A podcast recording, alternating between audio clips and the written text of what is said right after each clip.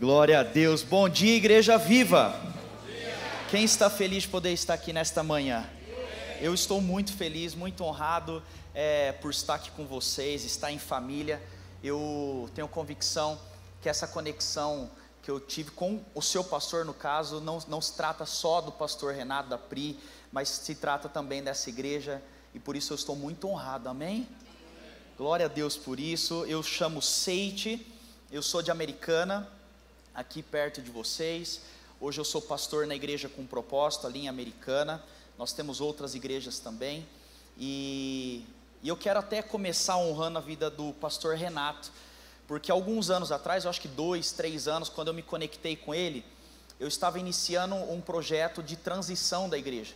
A nossa igreja ali em Americana vai completar é, 29 anos. A igreja nasceu com meu pai no mesmo ano que eu nasci. Eu nasci, meu pai já estava iniciando a igreja ali e nós vivemos toda a minha jornada ali dentro. E quando eu conheci o pastor Renato, eu estava ali na, na, no ápice da transição da igreja, onde meu pai teve o entendimento de transicionar e, e passar a, a, liderança da igreja para a gente, para a nossa equipe, e nós estamos nesse processo, praticamente aí já no final, esse ano a gente finaliza esse, esse projeto de transição, e o pastor Renato foi uma peça fundamental ao longo dessa trajetória, voltando de São Paulo, de um, de um, treinamento com ele no carro. Nós tivemos ali um momento de conversa, de alinhamento, e Deus usou muito a vida do seu pastor para abençoar minha vida e até ajudar nessa transição. Então eu honro a Deus por tudo isso que tem acontecido. E vocês, Igreja Viva, fazem parte dessa trajetória, a linha americana também. Amém? Glória a Deus por isso. Eu sou casado com a Natália. A Natália não, não conseguiu estar aqui com a gente hoje. estou aqui com, com, alguns discípulos. A Natália, ela é vereadora na nossa cidade hoje. Hoje eu tenho trabalhado é, também na igreja e um pouco também envolvido com a área dos negócios. E Deus tem incendiado meu coração para isso, que inclusive eu quero compartilhar com vocês nessa manhã. Enquanto eu orava sobre esse tempo, eu sinto que Deus ele tem uma nova temporada para as nossas vidas como igreja brasileira. Você acredita nisso? Deus ele tem algo especial. E é sobre isso que eu quero compartilhar. Antes de nós iniciarmos, eu gostaria que você fechasse seus olhos. Senhor, em nome de Jesus, seja bem-vindo neste lugar. Nós já conseguimos sentir a Sua presença. E nós te pedimos que, do início ao fim, assim como o Senhor já está fazendo, o Senhor aumente a Sua presença sobre este lugar. Muito além de apenas uma palavra, de um discurso, nós queremos o poder da Sua palavra. Nós te damos toda a liberdade. Se você puder, igreja, repita assim: Senhor Jesus, nessa manhã, eu te dou liberdade. Fale comigo, transforme a minha vida, para que eu possa viver a plenitude do seu propósito, em nome de Jesus. Amém. Amém. Abra sua Bíblia, por favor, em Josué capítulo 1. Eu quero ler do 6 ao 9. Na verdade, esse texto ele praticamente finaliza uma história onde nós vamos embasar aquilo que nós vamos conversar nessa manhã. Eu quero fundamentar alguns princípios importantes que nós acreditamos para essa temporada. Aquilo que eu tenho visto em Deus e eu quero compartilhar. E Josué capítulo 1, versículo 6, na verdade, finaliza uma temporada e inicia uma nova temporada. Então preste bastante atenção, esteja comigo é, de forma profunda nessa palavra, para que possamos construir algo é, especial nessa manhã. Josué capítulo 1, versículo 6, a Bíblia diz assim: Seja forte e corajoso, porque você conduzirá esse povo para herdar a terra que eu prometi, sob juramento aos seus antepassados. Somente seja forte e muito corajoso. Tenha o cuidado de obedecer a toda a lei que o meu servo Moisés lhe ordenou não se desvie dela nem para a direita nem para a esquerda, para que você seja bem-sucedido por onde quer que andar. Não deixe de falar as palavras desse livro, da lei, de meditar nelas de dia e de noite, para que você cumpra fielmente tudo o que nele está escrito. Só então os seus caminhos prosperarão e você será bem-sucedido. Não fui eu que lhe ordenei. Seja forte e corajoso. Não se apavore nem se desanime, pois o Senhor, o seu Deus, estará com você por onde você andar. Eu quero falar com vocês nessa manhã sobre avivamento e reforma. Você pode repetir comigo: avivamento e reforma. Existe uma grande diferença entre avivamento e reforma. Eu não sei o quanto você tem acompanhado aquilo que Deus tem feito na nossa nação.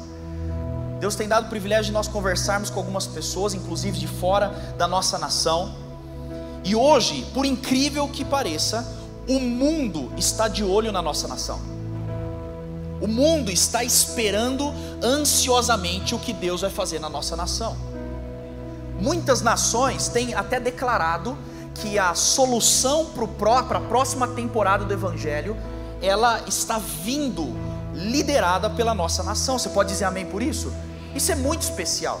O brasileiro muitas vezes não tem esse bom orgulho né, da nossa nação. A gente não tem muito esse bom orgulho, mas essa é a realidade.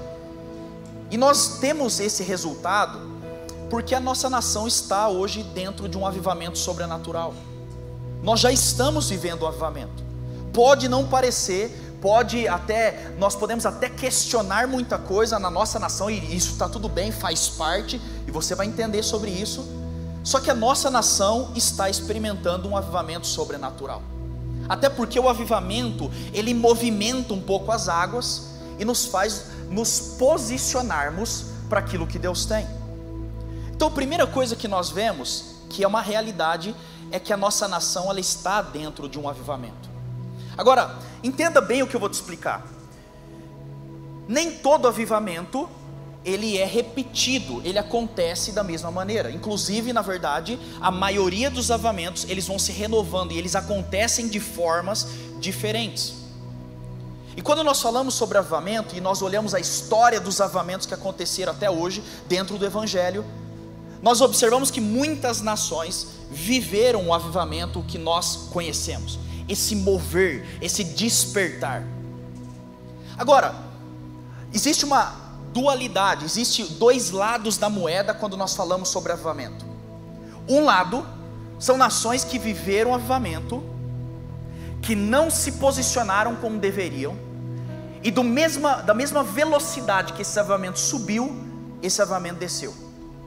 Eu não vou citar nomes, mas se você estudar um pouquinho a história da igreja, a história dos avivamentos, você vai observar que tem nação hoje que teve um avivamento talvez mais forte do que nós estamos vivendo, e hoje se considera uma nação morta. Nós vemos aí vizinhos nossos que tiveram um, avamento extraordinário, que não conseguiram transformar esse avamento em ações e aquilo que nós vamos falar hoje sobre reforma, e da mesma forma que subiu, desceu. Diga assim: não é o nosso caso. Só que nós vemos o outro lado da moeda, são nações que viveram o avamento e de certa forma, acertando muito ou acertando pouco, eles conseguiram transformar esse avivamento em ação, em reforma. E o fato deles conseguirem ter transformado essa nação hoje colhe frutos, talvez décadas, centenas de anos, até hoje, frutos de um avivamento que aconteceu. O avivamento, só para você entender, a origem do avamento é o despertar, é o momento que você está morto e você passa a viver, é onde o Espírito desce e traz uma, uma, uma renovação e uma vida nova começa a acontecer. Agora, a questão que eu quero abordar com você é que todo avivamento ele pode gerar algo que eu chamo de reforma. Diga comigo, reforma. Reforma. E a reforma sim é responsável pela transformação de uma nação. O avivamento por si, ele tem a capacidade de avivar, de fazer gerar vida, mas a transformação vem por algo que nós conhecemos de reforma. E se a nossa nação ela está vivendo por esse avivamento, passando por esse avivamento, nós temos que ter sabedoria, fazer leitura dos tempos e entender que Deus está nos conduzindo como igreja para uma temporada de transformação e de reforma. Nós não podemos ficar embriagados apenas com o avivamento, com a facilidade do Evangelho, com a expansão do Evangelho, com o crescimento da igreja, porque isso o avivamento traz, mas nós temos que ter a sabedoria de transformar isso em ação prática para as nossas vidas e para aquilo que nos cerca. Avivamento e reforma. Então grava uma coisa comigo. O avivamento, ele tem capacidade de gerar uma reforma uma reforma bem trabalhada, ações práticas sendo conduzidas, então gera o terceiro lado. E o terceiro lado é o que nós chamamos de resultados ou frutos. Muitas vezes nós queremos saltar do avivamento para o resultado. A nossa nação experimenta algo poderoso da parte de Deus, então agora nós queremos uma nação transformada, nós queremos o resultado de um avivamento, nós queremos uma nação entregue ao Senhor, mas nós não podemos pular uma etapa, e essa etapa se chama reforma. Quando nós lemos sobre Josué, como eu disse para você, a história aqui de Josué, ela está findando uma temporada e está entrando uma nova temporada. Eu não vou ler toda a história, até pelo nosso tempo, mas você sabe que Moisés, ele se revolta com a realidade que ele estava vivendo, ele sai daquela terra, ele se encontra com Deus e Deus transforma a vida dele. Momento que ele tem um encontro com Deus, algo é gerado, uma insatisfação é gerada no coração. Todo avivamento ele inicia com uma insatisfação de pessoas que buscam a Deus. Ele se levanta como libertador daquele povo, do povo de Israel, conduz aquele povo para fora da terra do Egito e eles caem naquilo que nós chamamos do deserto. Óbvio que a história não foi tão simples assim. Nós sabemos que tivemos guerras, mortes, pragas no meio desse avivamento. Mas a grande questão é que Moisés conseguiu conduzir um avivamento naquela nação. Ele tira um povo que estava morto, conduz para fora daquela terra de escravidão, e isso nós chamamos de avivamento. Você está comigo? avivamento. A grande questão é que quando Moisés conduz aquele povo para fora da terra do Egito, atravessa o mar, eles caem no deserto, quando eles caem naquele lugar, o avivamento foi completo.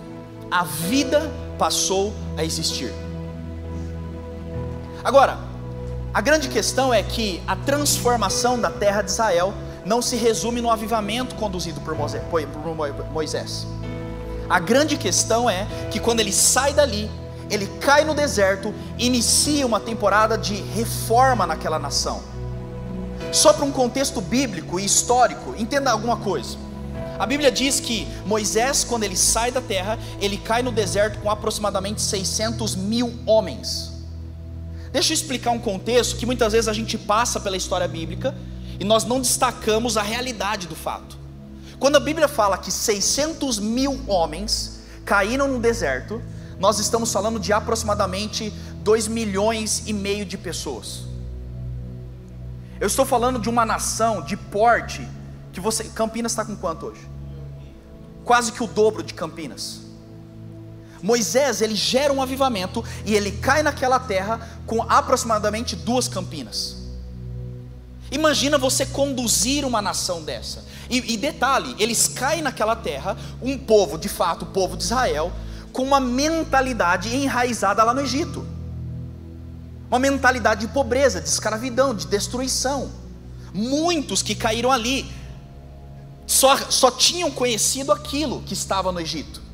E Moisés conduz esse povo para aquela terra. Vamos entender novamente: se Moisés tivesse se, apegado apenas ao avivamento, à libertação do povo, Israel não seria o que é até hoje. Porque o avivamento sozinho, sem uma transformação, uma reforma, não pode conduzir uma nação a essa proporção. Quando eu comecei a estudar sobre isso, sobre essa reforma que aconteceu ali, eu descobri é, um grupo do exército americano na verdade, um general encabeçou um estudo profundo sobre essa libertação. E eles então concluíram que aproximadamente 2,5 milhões de pessoas caíram no deserto. Olha que interessante alguns fatos. Esse general ele estima que 1.500 toneladas eram utilizadas de alimento por dia. Também existe uma estimativa que esse povo, para estar ali no deserto, eles precisavam de 4 mil toneladas de lenha para preparar o alimento. Então você imagina você conduzir um povo nessa proporção, com essa estrutura. Ele também diz que aproximadamente era utilizado um milhão de, galão, de galões d'água por dia. Você imagina conduzir algo nessa proporção. E não para por aí. Também estima-se que o acampamento desse povo. Porque na nossa cabeça Moisés liberou, libertou 30 pessoas, né? Vamos, gente, aqui, vamos, vamos juntar aqui, tá bom, agora pertinho, pertinho, pertinho. Não, nós estamos falando de um acampamento de aproximadamente do, o tamanho de duas São Paulo. Você imagina você conduzir uma reforma, uma transformação nessa categoria? Foi o que nós vimos ali. E Moisés, pela graça de Deus, entendeu algo que eu quero conversar com vocês hoje sobre reforma, sobre o poder de transformar uma nação. Como que nós fazemos isso? Como pode um povo com uma mentalidade de escravidão em 300 anos se tornar a nação mais poderosa da época? Vamos imaginar, nas suas devidas proporções, e obviamente que nós estamos bem melhor, quando nós falamos sobre o avivamento na nossa nação, no Brasil, quem ama o Brasil aqui? Eu amo o Brasil. Vamos falar que em 300 anos, a nossa nação passa a ser a nação mais poderosa da terra. Você consegue imaginar algo assim? E olha que nós estamos bem melhor do que esse povo quando caiu no deserto. Tudo isso devido a uma reforma nessa nação. E o mais interessante e que comprova o que eu estou explicando para você hoje é: esse povo, o povo de Israel, só acessou o resultado. Lembra que eu falei? Avivamento, reforma, resultado. Esse povo só acessa o resultado a partir do momento que eles conseguem gerar uma reforma na nação. Muitas vezes nós estamos ansiosos para experimentar uma nação transformada, para ver uma nação melhor para os nossos filhos e netos. Nós estamos ansiosos pelos resultados, mas a verdade é, o povo de Israel ficou rodando literalmente em círculo, sem conseguir acessar a terra prometida, enquanto eles não viveram uma reforma genuína naquela nação. Sabe o que eu e você precisamos? Precisamos reconhecer o avivamento que Deus trouxe sobre a nossa nação. Nossa nação vai liderar a próxima onda do avivamento. Eu acredito nisso. A verdade é o seguinte: nós não podemos parar por aí, senão nós vamos ser como muitas nações, Europa e propriamente aqui nos nossos vizinhos, que viveram um avivamento, que chegou a o país ser tocado e não ter gerado reforma, e hoje parece que nada aconteceu. Não é o nosso caso. Nós precisamos entender a mentalidade de avivamento e de reforma para colhermos os frutos que Deus tem preparado para a nossa nação. Se você acredita nisso, aplauda o Senhor Jesus.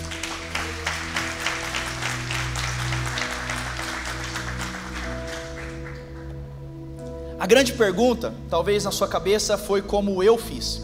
Como Moisés fez isso? Como Moisés transformou essa nação?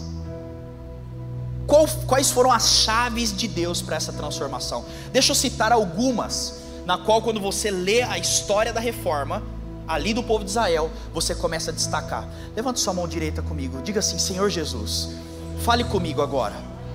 Essa é a minha oração, em nome de Jesus. Presta atenção. Começa no Deuteronômio capítulo 1, versículo 9. Deuteronômio capítulo 1, versículo capítulo 1, versículo 9. Não precisa abrir, mas na palavra de Deus diz que Moisés começa a conduzir aquele povo e ele começa a ter a dificuldade de condução. Primeira coisa que Moisés, por Deus, consegue ter um discernimento, eu preciso de reforma. Ele toca uma área muito fundamental para a transformação da nossa nação também, a área do governo. Ele diz o seguinte: vamos fazer agora. Ele se aconselha, vamos fazer agora. Chefes de mil, chefes de cem, chefes de dez. O qual é essa decisão dele? O que, que isso implica numa nação? Implica no seguinte: se nós não entrarmos no governo para estabelecer o reino e a cultura do reino, nós não conseguimos tocar uma nação nessa proporção. Se nós queremos viver reforma no Brasil, a primeira coisa que eu e você precisamos entender é o que vocês acabaram de fazer aqui. Vamos orar pela eleição. Vamos nos posicionar em relação à política. Durante muito tempo, e até devidamente a alguns fatores reais, a igreja se afastou da política. E eu não estou dizendo que tem que misturar, não, não se trata disso. Mas eu acredito de verdade que tem pessoas que Deus tem levantado nessa geração para estar lá, estar dentro da política e gerar transformação.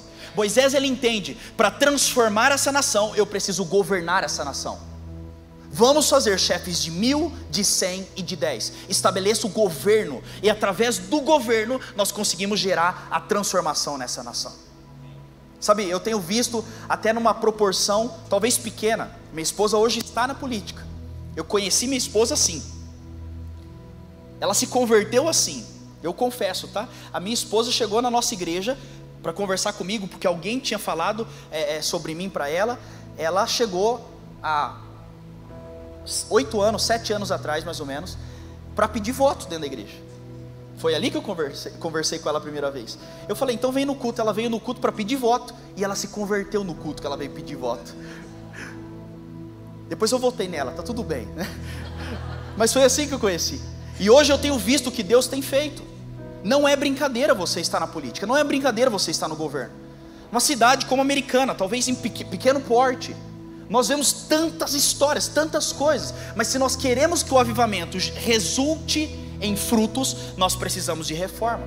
Moisés ele entende, vamos estar no governo, mas ele não para por aí ele estabelece um governo e ele continua. Deuteronômio capítulo 15, ele fala sobre a cada sete anos nós vamos aniquilar as dívidas. Você sabe o que, que diz ali? Depois você pode ler texto a texto. No mesmo capítulo que ele fala sobre dívida, ele fala assim: nós precisamos aniquilar a pobreza na nossa nação. Segunda área que ele toca para gerar uma reforma naquela nação, sabe qual é? A área dos negócios, a área financeira. Moisés ele entende que se ele tivesse uma nação destruída financeiramente, ele não conseguiria chegar onde ele chegou, porque recursos eram necessários. Então ele estabelece um novo padrão econômico. E talvez você está sentado aqui hoje e Deus te chamou para essa área.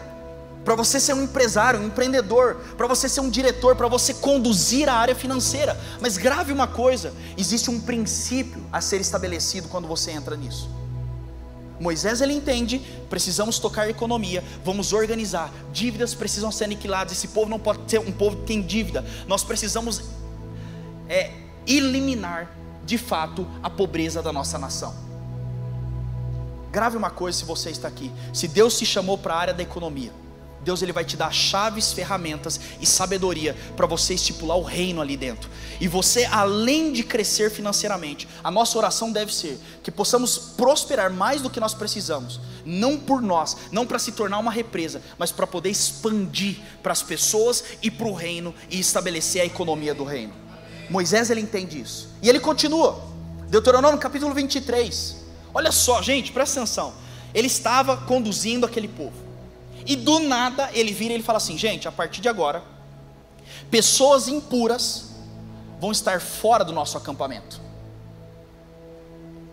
Ele fala assim: se você vai é, utilizar o banheiro fora do acampamento, se você está impuro, se mulher está impura, você vai fora do acampamento. Obviamente naquela época. Presta atenção, que lógica tem um negócio desse na Bíblia?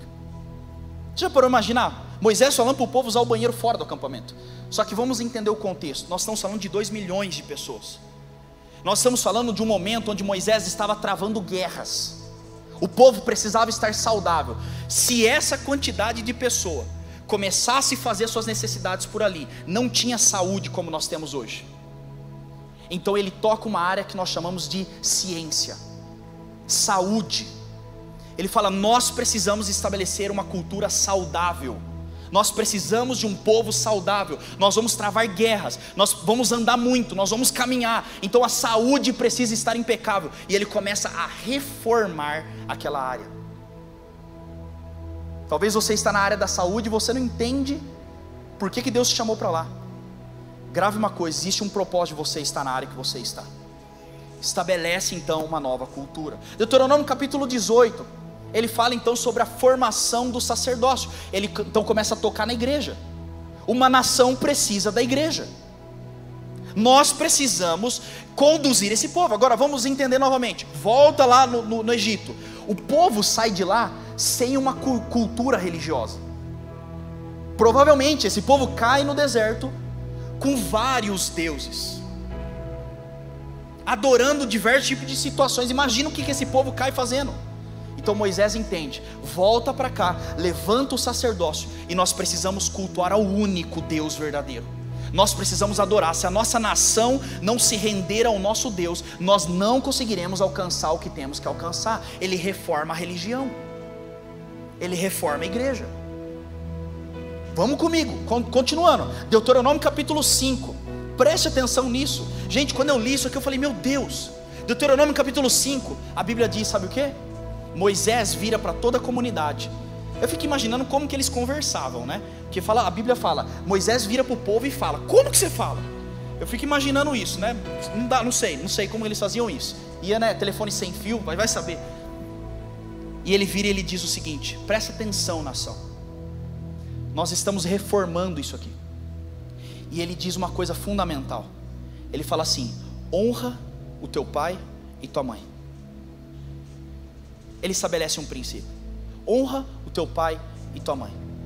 Quantas pessoas já escutaram sobre isso aqui? Agora vamos entender o princípio disso. Em seguida, em seguida, ele fala: honra teu pai e tua mãe. Deuteronômio capítulo 32, lá no finalzinho, ele diz o seguinte: ordenem aos seus filhos que obedeçam à sua palavra. Ele estabelece o princípio da família. Agora entenda uma coisa: nós estamos falando de 2 milhões de pessoas, nós estamos falando de uma reforma na nação, e agora eu quero falar com você.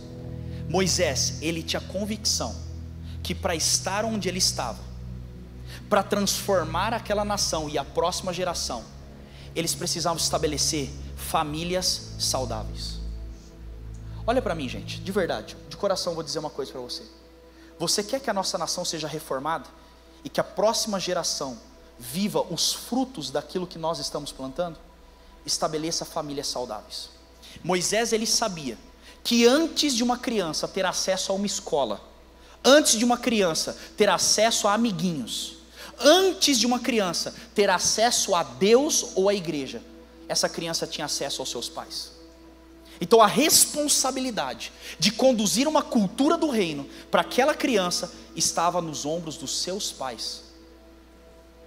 Muitas vezes nós não temos entendimento claro a respeito disso. Sabe, eu trabalhei muitos anos com jovens. Eu tenho 29 anos. Eu sei que não parece, mas eu tenho 29 anos. Durante muitos anos eu trabalhei com jovens e adolescentes. E o que eu mais escutava eram pais que chegavam na igreja desesperados. Ajuda o meu filho, ajuda o meu filho, ajuda o meu filho. Óbvio, vamos ajudar, vamos fazer o que a gente pode fazer. Mas deixa eu te explicar uma coisa. Você que é pai e mãe, levanta sua mão aqui comigo. Olha para mim. A responsabilidade do seu filho está nas suas mãos. Se você tem medo do que seu filho vai aprender na escola, grave uma coisa: você é a primeira pessoa que vai instruir o seu filho em comandar. Seu filho, meu Deus, eu quero que meu filho cresça na igreja. Glória a Deus, eu também cresci e desviei. E a verdade é que eu não voltei para a igreja por causa da igreja. Eu voltei para a igreja por causa do testemunho do meu pai e da minha mãe dentro de casa. Moisés ele vira e ele entende. Para que eu possa transformar essa nação, eu preciso tocar a geração das minhas crianças. Então, pai e mãe, ordenem que os seus filhos obedeçam a palavra de Deus. Filhos, honrem seus pais, honre seu pai e sua mãe, para que você vá bem. Quer transformar a nossa nação? Comece tocando dentro da sua própria casa. Comece a gerar reforma dentro da sua casa. Sabe, eu, eu, eu cresci, desde que eu nasci, meu pai é pastor. E por diversas vezes, eu fui extremamente tentado a não continuar na igreja. De verdade com 14, 15 anos, eu eu não falo que eu desviei porque eu não tinha convertido. Eu estava lá na igreja e para mim a minha conversão de verdade foi com 17 anos. Mas vamos usar a nomenclatura, eu desviei com 14, 15 anos. Eu não queria saber de igreja e eu falava declaradamente meu pai, quando eu fizer 18 eu não piso mais dentro da igreja. Quando eu fiz 14 anos, minha mãe começou a orar todos os dias. Às 3 horas da manhã por mim. Ela levantava, três horas da manhã, ia lá no meu quarto e orava: Senhor, abençoe esse menino. Deus, eu não peço nada, eu só peço que ele esteja nos seus caminhos. A gente passou muita dificuldade financeira no começo do ministério do meu pai, muita mesmo. E muitas vezes eu estudava, eu falava, pai, eu quero o tênis do ano, eu quero isso, eu quero aquilo. Não tinha, eu quero um Yakut, eu amo Yakut até hoje, porque talvez era a única coisa que meu pai podia comprar na época. Muita dificuldade. E muitas vezes meu pai virava para mim e falava assim: Seite, eu não posso. Se eu puder, um dia eu vou comprar, mas hoje eu não posso. Só que eu nunca vi meu pai falando não. Quando eu falava, pai, eu quero fazer um curso, eu quero aprender mais da Bíblia, eu quero uma Bíblia nova. Meu pai, ele dava um jeito e ele investia, porque ele sabia qual era a prioridade na minha vida. Minha mãe ficou dos 14 anos até os meus 25 anos quando eu casei. Todos os dias ela acordava, ia no meu quarto às três da manhã orar por mim todos os dias. Você sabe o que é isso? Ela nunca furou. Com 17 anos eu me converti. Ela fala que é resultado da oração, mas eu vou contar a minha versão. Ela acordava todo dia, 3 horas da manhã, ia no meu quarto, abria. Mas no meio ela empolgava, o Espírito Santo tomava, Senhor! Eu falei, chega uma hora que eu falei, deixa eu converter, porque senão eu não durmo mais. Essa é a realidade. Orando, orando, orando. Sabe por quê? É o poder da família. Se a gente quer transformar a nossa nação, cuide da sua casa. Cuide da sua casa, ore pela sua casa, se envolva na sua casa. Moisés ele entende esse princípio e ele consegue estabelecer. Lá por último, então nós vemos. Por último não, penúltimo. Deuteronômio capítulo 11. Gravem minhas palavras no coração e na mente. Gravem as minhas palavras no coração e na mente. E aí ele continua até dizendo: coloque como se fossem placas na sua testa sobre a minha palavra. Aí nós vemos o poder da educação. Eu sei que temos algumas pessoas aqui que trabalham na educação. Você tem um papel fundamental para a reforma dessa nação. Hoje, se tem algo que o nosso inimigo está investindo, família, política e educação. Porque ele sabe que se ele tomar o controle dessas coisas, ele consegue tomar o controle da próxima geração. É só você observar como está dentro da escola. A criança passa lá 5, 6 horas dentro da escola, recebendo informação que você, pai, jamais vai saber. Você acha que a nossa geração vai crescer como? Se nós não estipularmos o reino dentro de casa, e se você que é chamado para a educação não entrar dentro daquelas escolas, para gerar transformação do reino ali dentro, nós estamos perdidos. E ele fala: grave a minha palavra no seu coração e na sua mente. Preste atenção numa coisa. Mais para frente ele fala que a palavra gere arrependimento. Você sabe qual que é a origem da palavra arrependimento? A origem da palavra arrependimento, muitas vezes nós falamos assim: "Nossa, eu me arrependi". Então você faz o quê? Eu não devia ter feito, mas eu fiz, me arrependi. A origem da palavra arrependimento, quando ele fala sobre a, a, a questão da palavra de no seu coração, é mudança de rota. Não é simplesmente você falar assim, olha, eu não deveria ter feito, eu fiz. É mudança de mentalidade. Se nós queremos um arrependimento genuíno, nós temos que entender um princípio: a minha mente precisa ser transformada. E ele entende isso e ele gera transformação naquela nação através da educação. E nós encerramos então Deuteronômio capítulo 32. Diz que Moisés recitou as palavras de uma canção. Ele canta. Última área que nós vemos Moisés gerou transformação e reforma através da arte e do entretenimento. Ele estabeleceu a cultura do reino. Nós vamos cantar, nós vamos celebrar, nós vamos conduzir esse povo através das artes. Adivinha só quais são as maiores influências da nossa nação hoje? Quem está na mídia?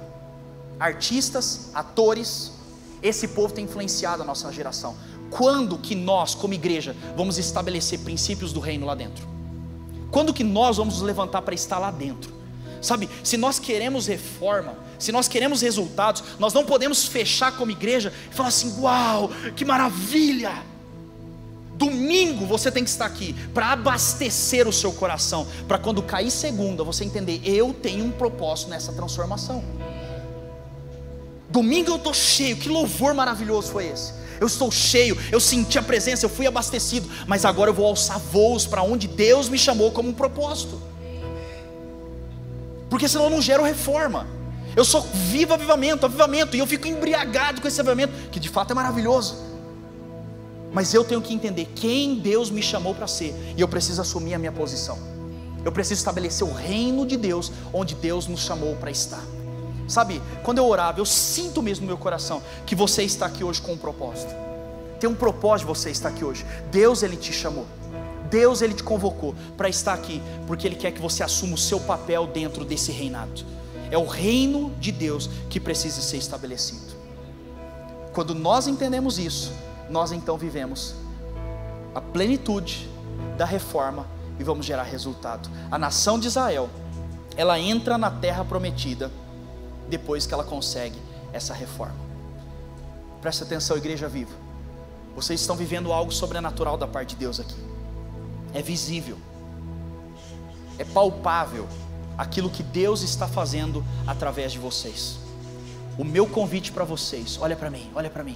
O meu convite para vocês é: viva, se abasteça e assuma aquilo que Deus te chamou para fazer nessa terra. Existe um propósito. Eu encerro com isso. Segundo, segundo alguns estudos recentes, uma pesquisa feita com mais de mil pessoas, a maioria das pessoas entrevistadas ali, de 20 a 90 anos, eles descobriram uma coisa: maioria esmagadora descobre o propósito pela qual existe nessa terra após os 60 anos de idade. 60 anos a pessoa está vivendo sem rumo, sem alvo, sem meta, sem um porquê. Quando completa 60 anos, essa pessoa começa a ter uma ideia do porquê ela está nessa terra. Adivinha o porquê?